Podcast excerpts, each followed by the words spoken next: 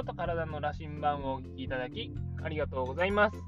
愛知県で理学療法士、スポーツトレーナーとして活動している岩瀬義明です。今日は自分なりの答えを持つというお話をさせていただきたいと思います。私は最近、えー、自分の周りで起こる出来事に対して、えー、自分自身で、えー、疑問に思うことはたくさんあって、そこで自問自答はしているんですけども、その自問自答した答えをですね、えしっかりと考えずに、え頭の中だけでですね、え整理してしまって、えなかなか考えが整理されていないなという日々を過ごしていました。でもですね、えそこで自分の考えをですね、しっかりとメモに写したりとか、紙に書き出したりすることによって、えー、自分ってこんな風に考えてたんだなとか、あ、これに対してはこういう解釈をしていたんだなという風に俯瞰して見ることができて、えー、そこからですね、また新しい情報が入ってくるような感覚になります。なりました。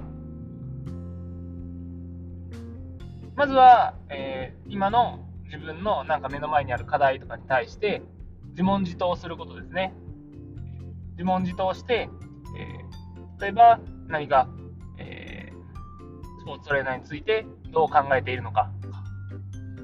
っていうふうに、えー、自分で問いをさせたりとかですね、理学療法士としてどう世の中に貢献したいのか。というような問いを自分にぶつけたときに、なんとなくこう解決してしまうんじゃなくて、しっかりと、えー、その問いに対してですね、紙に書き出すようにして、えー、アウトプットすることによって、え、自分の頭の中がですね、よりクリアになって、えー、新しい情報があったり、新しい気づきがあるかなと思います。なので、まずは自問自答すること。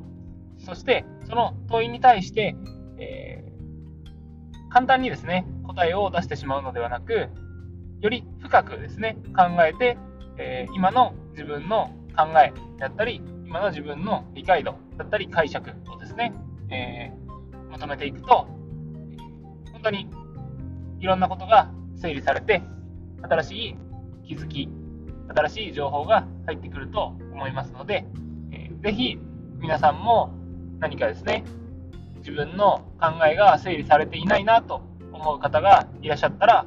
え、自問自答をして、え、その問いに対して自分なりの答えですね、を、え、探してみてください。そうすることによって、えー、きっと皆さんが次のステップへ進むためのヒントがあると思いますので、これは、え、私自身が、え、しっかりと効果を感じている部分でありますので、ぜひ皆さんも取り入れていっていただきたいなと思います。というわけで、今日は自分に、あ自分の、自分なりの答えを持つというお話を共有させていただきました。聞きいただきありがとうございます。ではまた